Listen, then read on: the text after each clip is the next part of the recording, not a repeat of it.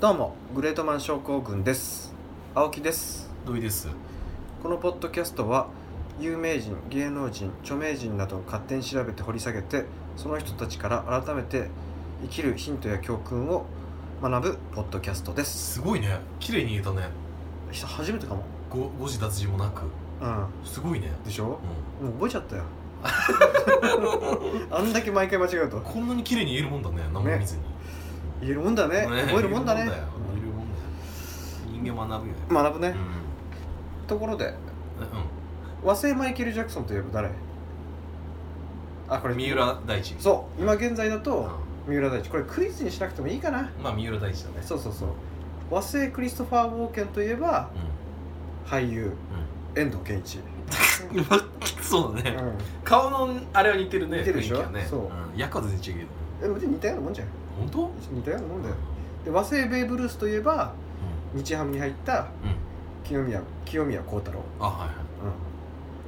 うん、和製アーノルド・シュワルツェネッガーといえば、パーフェクトボディうんうんケイン小杉うんうんうんうんまあ物申したいとこいろいろあるあそうあそうじゃあ誰逆に和製アーノルド・シュワルツェネッカーでしょそうそれが誰だって言ったのえパーフェクトボディケイン小杉あのナンバーワンのやつナンバーワンのやつあのセンチュリー21です知っ てよねるってやんだ、うん、センチュリー21でしか見てないのに翔ちゃんとあれが同レベルなじゃあ逆に和製アーノルド・シュ のワルツェ翔英でしょあ照英か、うんあそこかもね照英だね翔英でしょあいつでも演技下手じゃん、まあそう だね翔ちゃんもまあうまくないけどねうんてかキングスリーもっと下手だあまあけそうど日本語ロックスポ喋る し、うん英語だけ流暢だけめどちゃめちゃ下手じゃんそれをネタにしてるしなそうだね最近の CM で和製旧ロナウドといえばうん川崎フロンターレのあ森本孝之あああ懐かしいねうんうん16歳でセリア行ってねそうそうそうそうそんう鳴かず飛ばずで死んじゃったよねもう死消えちゃんっじゃったってたよねいうかまあ今川崎フロンターレにいるけどね、ああそうなんだそう消えちゃったよね消えちゃったねではここから問題ですとだよ和製〇〇といえばうん原田泰造、この〇〇の部分はあ今回のグレートモンチおジ誰ム・キャリーじゃんおよくわかったね、じゃあ調べたんでしょいやいやじ調べたらどうやって調べんのえ和製だって顔のコメディアン風だし、うん顔の作りも似てるしそれよく出たねえ逆にジすごム・キャいリーじゃないのそう最近俺マスク見たからさえなんでいやなんか映画やっててどこでいや普通にケーブルでチャンネル猫チャンネル猫じ ゃないよまあケーブルだねでも結構詳しいねそうシネマ・トゥデイシネあマ・トゥーデイうんなんかあるねシネマトゥデイは雑誌シネマまあなんかシネマなんとかっていう、うんでマスク見て、うんいや超面白かったさ超ジム・キャリーが、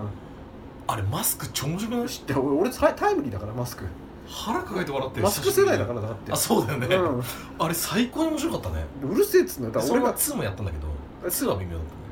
つ覚えて犬が鳴るんだよねそういるかうんらそれは1でちげえよ2だよあれ犬もマスクかぶってたよあそう1でマジかえあのキャメロン・ディアスそうそうそうそうそうまあそれ言わなくていいよあはいこれから言うかあら言っちゃうまあでもうそうねよくわかったねうんこれ絶対わかんないと思ったんだけどな俺ピンとこなかったけどネットで調べるとんあのシュワちゃんを最初にやってくれたからうもうあのハリウッドとんうん日本の芸能う人んでこう紐づくがためになってたよねああなるほ今どうんねそうそうそでも顔面似てるかう似てるよ笑った時の顔とかさなあやっぱりここちょっとこう笑った時にこう頬骨っつうかさうん出るねだってね超似てるよネットではもう全部あのジム・キャリーとなると原田泰造って出てくるんだようんあそうなんだそうだからみんなそういうふうな認識らしいよそうなんだそう俺ちょっと嫌いなんだけどね原田泰あそっちか造ネプチューンダメなんだよジム・キャリーの方かと思ったあジム・キャリー好きだねあそうで今回はまあジム・キャリーを紹介したいと思います、はいはいはいという君は和製アンジョリーナ・ジョリーだよねあそうだねまあうん唇だよねそれから和製イカリア長介とかどこそれから唇あだ口あ唇があそこそこうん そこブレないブレないうん多分俺ハゲてんのかいと思っちゃてかその前にイカリア長介和製だしねっ た そうだねうんそこ突っ込めやと思ったけど確かにそうだうねん言わせちゃったねちなみに僕は和製何和製うんーんとね和製何ニヤニヤして悪口言ってやろうって言われて ちんょのちょちょちゃんと当てろよどうディスってやろうかなと思っいてやいや普通本当に俺は別にあれだからね傷つけようと思ってアンジェリーナ・ジョリーとか怒りや長介言ってるわけじゃないから確かにね唇俺のチャームポイントでもあるしねそうそうそうそうんチャームポイントでもあるし、うんわダメなポイントでもあるし、唇うん、確かにね分かれる唇俺は嫌いだよちなみに土井君の唇、うあ本当。もうん好きな人もいるんだよね俺のまれ唇だよねまれそんなに俺アンジェリーナ・佐ジョリー々木まれだよおいいやいやいやそれ さは誉れいやそこまでいくと分かんない、うん、あまあいいや俺の唇はもう全然終わっちゃうからさ終わん ねえよ俺の唇の話したら30分そんなしねえよえー、青木さんでしょ鼻じゃんいやいやいや別にい話っちゃうっていうってことはケビン・ベーコンじゃんケビン・ベーコン忘れケビン・ベーコンケビン・ベーコンだねあの鼻わし俺そんなに和製わしいやわしはわしじゃんあそっかそっかそっかそっかわしっぱらだったら分かるけイーグルどだからわしじゃんあわしだねでもわしはケビン・ベーコン和製ケビン・ベーコンだねうん目もやべえし目も似てるしなんか俺目似てないけどねあ本あ当でも一応うん鼻だけ見なけれうばん綺麗な顔してるよケビン・ベーコンは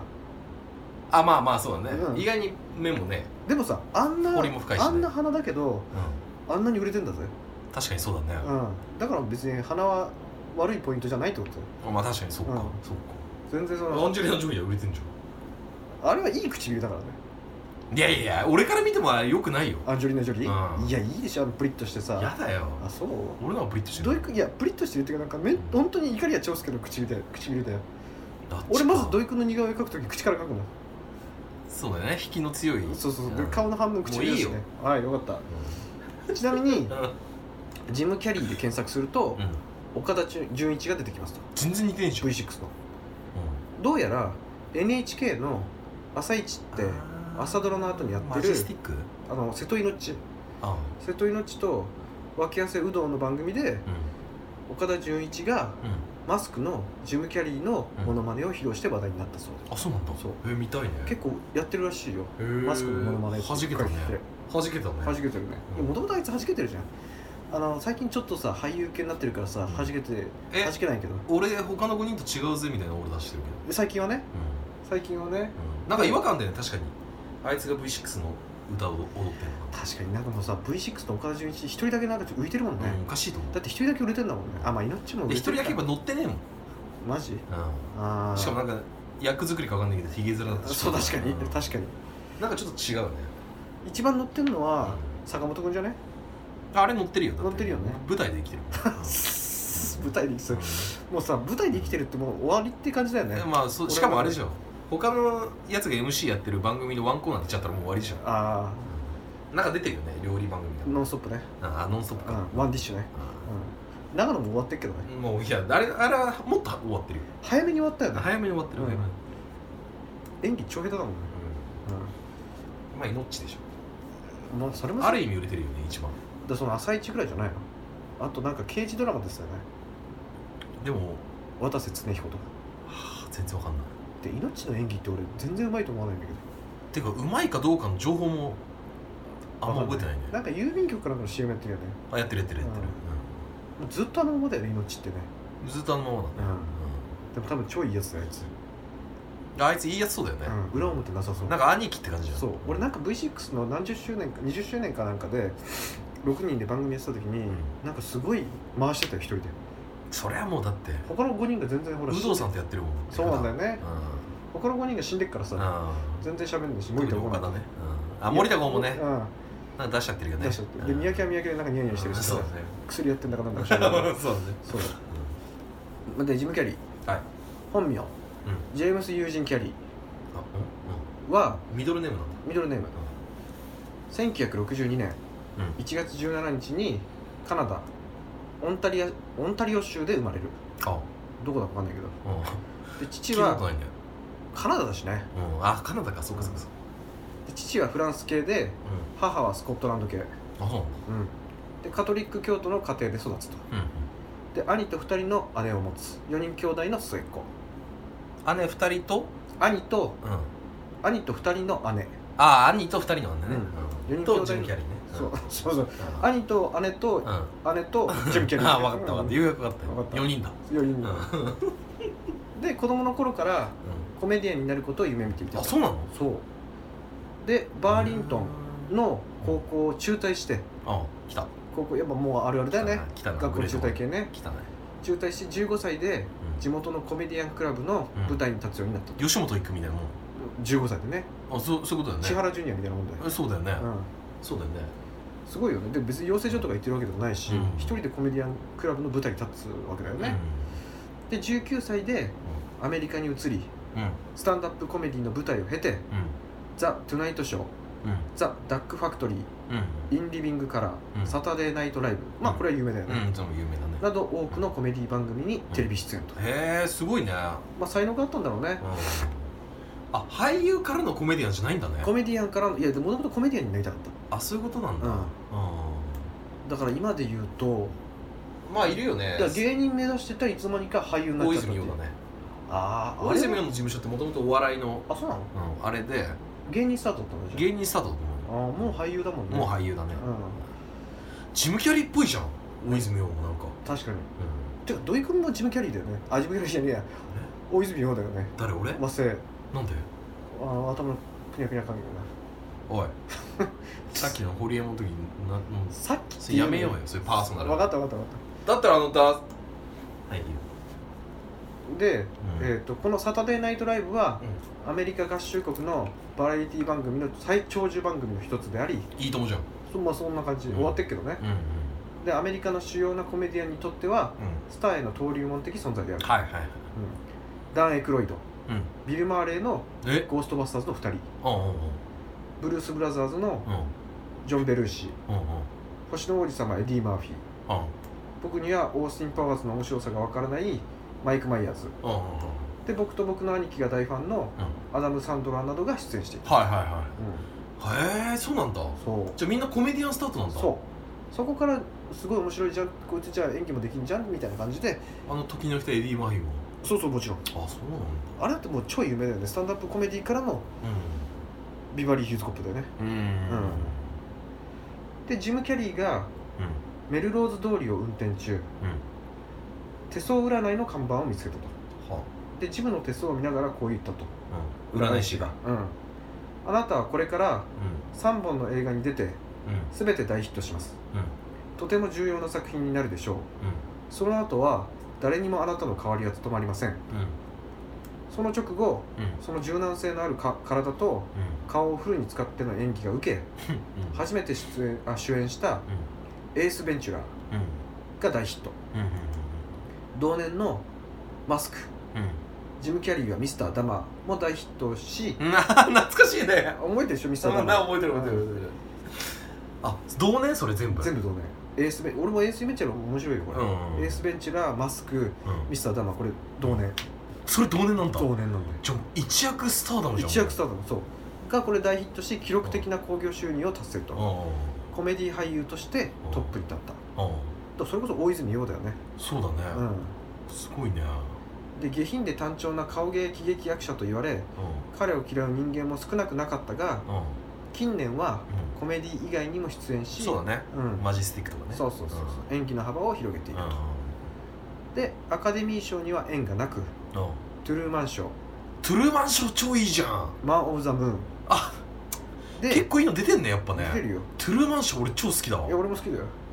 みんな見てるよね世代的にねうんうんで2年高連い時続だもんね中古とかそうそうそうそうそうう2年連続ゴールデングラブ賞主演男優賞を受賞しながらもその年のアカデミー賞ではノミネートすらされなかったとなんだラズベリー賞取ってたの取ってない、あ、取ってうん、だからゴールデングラブ賞とほらアカデミー賞全然違うじゃんあ、まあ違うね格が違うじゃん格が違うねうんで私生活ではうんの1987年にメリッサ・ウォーマーと結婚しうん娘ジェーンも設けるがあ1996年に離婚うんうんで1997年に女優のローレン・ホリーと再婚したが8ヶ月後に別れているとでモデル女優のジェニー・マッカシーとは2010年までは事実関係にあったと、ああまああるあるだねうんうんまあねそうだねてか向こうの俳優で離婚してない人なんていないでしょいないねうんう大ん体何回か離婚してる、うんしてるね結婚うんもうアメリカからすると離婚結婚なんてのはもうスナック感覚なんだよいねやまあそう本当そうだよねううんやる結婚するそうそうそうあしよっかみたいな、まあどうせね金もあるしみたいなそうそうそうでもすごいよねだってジム・キャリーなんて金持ってるじゃんそううん離婚するとさ一緒に大抵半分持ってかれるじゃんうそれを覚悟ででもスナック感覚にやるんだんやるんだねうんまあどうせ入るしみたいな感じかそうそうそう半分取られてもまあっていうのもあるしうでもなんか多分アメリカ人とかってバカだからうん一時的に超熱くなるんじゃないのん確かにねもう好きになったら結婚するってことただもん確かにね、うんうん付き合うっていう感覚じゃなくて、うんセックスしたら結婚するみたいな感じじゃない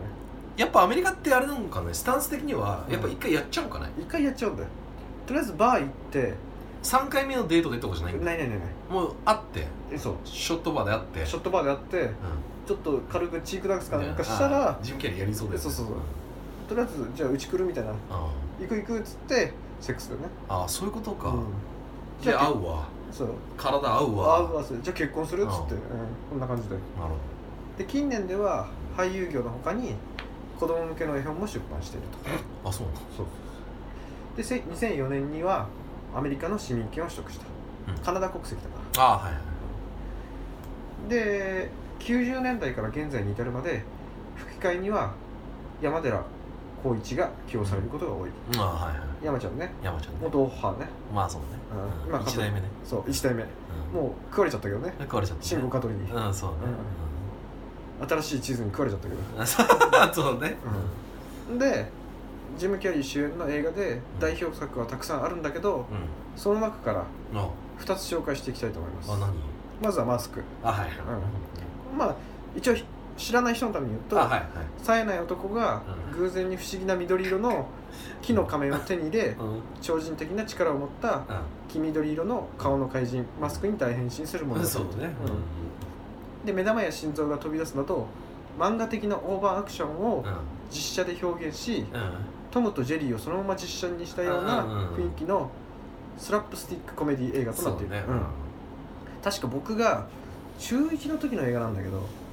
てことは90まあまあそこは分かっちゃうな、うんまあ90年代前半だよそねうそうそうそうまあ面白かったよねいやー本当に面白かったねてかみんな見に行ってた映画館にうんマスクをとりあえずマスク見ないとうん次の日喋れないぐらい、あそそんなにう社会現象ん、じゃ社ん会現象だよあーまあまああの時代の子供たちはみんな見たよね見マるス見クねるマスク見るよいやーあれ本当面白かったよいねやほんと面白いよ今も面白いしちゃんと今は最近見てないかわかんないいや本当すっごい面白かったねマジでうんちゃんと面白いちゃんと面白いホームランとどっちが面白い全然マスクだねえマジか全然マスクだよマジかうん最高だよねそんなにあそこまで振り切っちゃうと逆逆にに今って今のコメディって、まあ、特に日本なんてさなんかこうシュールとかさ、うんあえてのとかさああなるほどねあえてふざけるみたいなさそれだとあれでしょ福田じゃんまあまあまあそうだけど、まあそういうスタンス多いじゃん多いねあそこまでストレートにやるの見たいよねなるほどねうん、うん逆にねでなんかこうちょっと考えて、じちょっと考えて、うんあそういうことかって分かる笑いはもう俺いらないんだよねうん駆動もう感ス的トレートに駆動感的なあ空間的なのもそ包うだみし包み的な包み的なのもそうだしあもっとこうストレートな笑いってことパッとダイレクトに来るそうそうそうあそれみたいねあなるほどねだとしたら俺がストレートに超笑った今までで過去一番笑ったのうんはゴッドタンの魔獣歌選手権の初期の頃の劇団一人が扮したうんうんトシムリントシムリン何それ他社田原俊彦に扮してんだけどうんそれが一番今までで受けたかもしれないへートシムリンっていうなんかグレムリンと田原俊彦を足したなんかキャラクタ ーを劇団一人が演じてんだけどあいつ特殊メイクするもんね鶏とか今もうずっとやってんだけど、うん多分としむりんが最初なんだよ、特殊メイクの出てきた時まあ俺腹抱えて笑ったよね,、ううんあいつはちょっとこう言ってるよね劇団一人言だねってるねでも一番お笑い芸人だと思う俺ああどうかなまあね、うんだけどそうだね最近のやつ見た見た肩骨るだろあ のあれあれ超ウケたねそうあの最初あれでしょウォーキングデッドからそうそうそうそううそうそうそうそうそうあのねボクシングも絶対やめるとか言ってで結局ヨガもやめるとか言っやめるてっつってね あれひどいよね、うんよく考えりゃ俺あれね怒られるよ怒られると思うよ、ただ、うんあのやっぱ劇団一人やっぱ一番芸人じゃねえかなと思ったねああやっぱ体張ってなんぼだと思うんだよね、まあねいや、まあ、体張るだけが全てじゃないけど、でもあでれちゃんと面白いしさただあれうん異常に金かかってるよね、まあそうだうね、ん、普通のレベルじゃあんな番組で特殊メイクできないよ、そうだね、うん多分あれ8時間ぐらいかかるもんねうん、かもしれないね本当にやってうんいやそうそうだと思うまあまず、えっとマスクの話に戻ると、はまあ、ジム・キャリーがいちいち大げさなんだけどい、うんそれがいちいちうまいとうんカートゥーンをあれほど見事に実写で演じられるのはう今でも彼しかいないとん、そうだねうんで全世界の興行収入はうん3億5000万ドルだから300億すげえ、 300ん350億、ううん、ん、そんぐらいだねすごいよねすごいね350億ってやばいよねすごいね君の名はいくついくいくらぐらいあれまあ余裕で超えてるか300億いやいや超えてないよ全然いったでしょ100億もいってないんじゃ行なっいてないあ100億はいったあ100億はいったんだいったあれ、うんあその3倍 ーなんかその話するとすげえテンション上がるんだよね何が面白いんやあれと思って君の名はうん言わないで俺まだダビングして見てないああかごめらんダビングってううんで主演のジム・キャリーを一躍スターのにのし上げた作品だがんうんティナ役のうんキャメロン・ディアスもうんと当時演技演技ちょっと待って俺すげえカミカミだな当時うん演技演技経験皆無の新人だったにもかかわらず、うん本作のヒロインに大抜擢されうんデビュー作にしてトップスターの仲間入りを果たしたあれデビュー作なのそうあれメリーに首ったけじゃないそれはもう後前なんだあれそうマ前スクそうああ俺もめ初めて見る時なんて可愛いってていういやめちちゃめちゃ可愛いねだから本当に最初にキャメロン・ディアスを見た時に、うん天使かと思ったよね超可愛い超可愛いうんで見終わった後もああキャメロン可愛かったなーと思ったけど、うんメリーに首ったけを見たら、うんもっと可愛くなってたとああ可愛いねううんんおそらくキャメロンで50回抜いてるんじゃないかなと、うんあうんあそれ同じ句だねだって高菜時期だからね、うんあああれは言ったね相当絞られたうんよ相当絞られたよね相当持ってかれたようん持ねってかれたねううんんでメインに首ったけで好きなシーンがあって ちょっと覚えてない 主人公のベン・ステイラーがうキャメロン・ディアスとデートに行く前にんうん勃起しちゃいけないってんでうん一発オナニーするんだよね、うんうん、で果てた後うん精子が耳につくんだけどうんそれをキャメロンが見つけてうん「ヘアジェルが耳についてるぞ」って言ってうんキャメロンが自身の髪に精子をつけるシーンが大好うんき、やばいねうんそれをもう一回見るわ あれは俺はえ精子頭につけちゃうんだって俺思ったもん、もうさ最初はちゃんと見るじゃんうんベリーに首ったけう大人になるとさもう早送りっていうのをそん、まあもねう備えちゃってるかうらんもう見ちゃうんだよねただエロいシーンわかるわかるわかるわかるまあいいやです最高だったねいやあん時えてかもうギラギラ期のキャメロン・ディアスだからねあれほど可愛い人は世界中にいなかったと思ういよなかったねいなかったナンバーワンだったナンバーワンだったうん完全なるジュリア・ロバーツとか目じゃなかったもんね目じゃない うんあんなんただ の唇お化けあだれももん唇だねうん唇固まったお化けだもんそうそうねんうんあんなあいつがいないとダメだもんあのうんなんだっけダンディーな男えっとあれあいつあノッティングヒルの違うやつ違う違うあいつじゃないああいつもそうだけどうんもう一人白髪のジョージ・クリーニーちぎえよあのいるじゃん目が細いえオーシャンズイレブンだって出てるよねいいやキャメロンディあだ誰っつったっけええっとあれジュリア・ロバーツジュリア・ロバーツっつったら一番有名なのがあるじゃんノッティングヒルのちげえよなんだっその前けだよなんだっけああれであれあれプリティウーマンだよそプうリティウーマンだよあのあのあなんだっハけカツなんだっあいけつなんだっけなんだっけあいつ愛と青春の旅立ちの人だよなんだっけなあいつがいないと成り立たないじゃんだってまあそうだねうんあいつの名前が出てこねえようんいいよなんだっけあそいつれは宿題だよみんな宿題うんみんなのおのおの調べろうとんそそれを調べてコメント書いてようかじゃあ俺次回言うわじゃあああそうだうんで2本目がうん「マン・オブ・ザ・ムーンうんうん」見たあんま記憶にないあんま記憶にない1999年のアメリカ映画で若くして癌で亡くなった実在の伝説的コメディアンうんうんアンディ・カフカフカウフマンかアンティ・カウフマンの電気映画うんうんジム・キャリーはアンティ・カウフマンが大好きでうんこの映画をやるってなった時にすでにスターであったジム・キャリーは自らオーディション用にカウフマンになった映像を撮ってうんうん監督に送ったとへえで今で言うとそのだ大泉洋がその映画に対してうん自分がじプライベートで撮ったやつを送るってああ自分から売り込むっていうそれってもうオーディションする前にうん俺だろっていうアピールしたもちろんあったってことでしょ大好きだからうんこれやるってだったらもう俺しかいないああって思ったからね、うんもう自分から売り込みに行ったっていう、でえっ、とそしてカウフマン役を射止めたと、うん当時すでにトップ俳優だったにもかかわらずうんオーディションを受けてまでうんカウフマンの役を射止めたかった理由について子供の頃にテレビでアンディ・カウフマンを見た時うんはなんて個性的な特別な人なんだとうん他の人たちとは違ううんと思ったことを覚えている、うんそして僕も人とは違っていたからうん彼に自分を重ね合わせていたとうんうんアンディをどうしても演じたかったのはうんうん多分僕たちにたくさんのあーどこだああ来た共通点があるからだろうね、うんと解雇していると、うんうんうん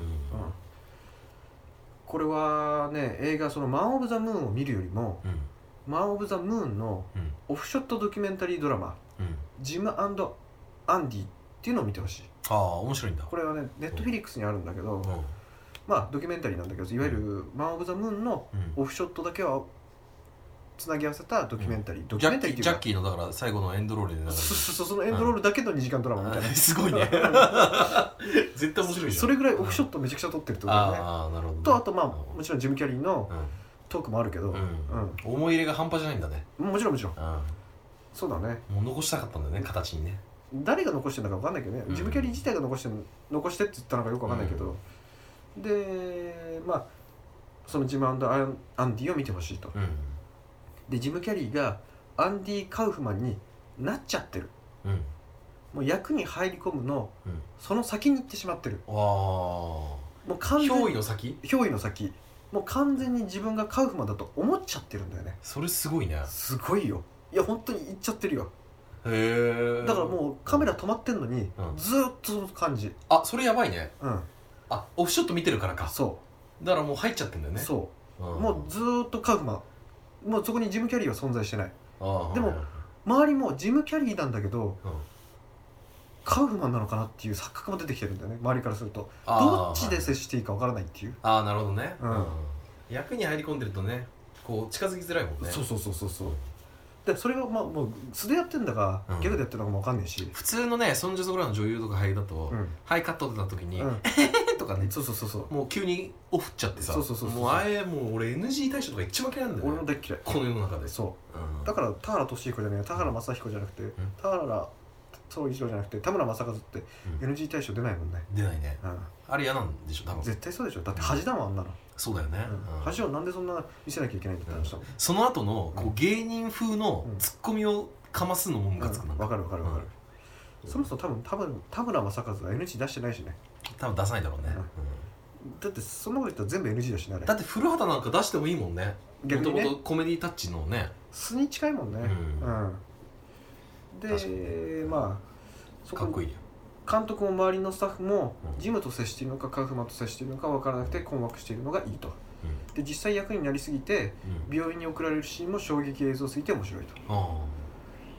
で一番いいシーンはジム・キャリーがメイク中あうん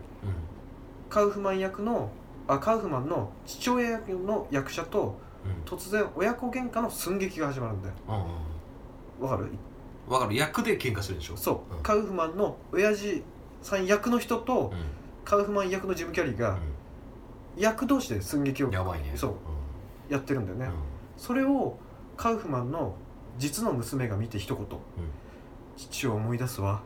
うんと涙するシーンがやばいじゃんそううん機会があればぜひとやばいねそれすっごいグッときあたーそうだねもうあお父さんだ、うんお父さんとの親子喧嘩だっつってうん実の娘が見てるんだよねああいいねそれは実に良かった、うんやっぱ立ち会ってんだね娘さんもねもちろんもちろん、うお父さんはこういうことしてましたよってあそっかそっかそっかそうそうそう生き証人っていうかねそうそうそうそうそうそうそう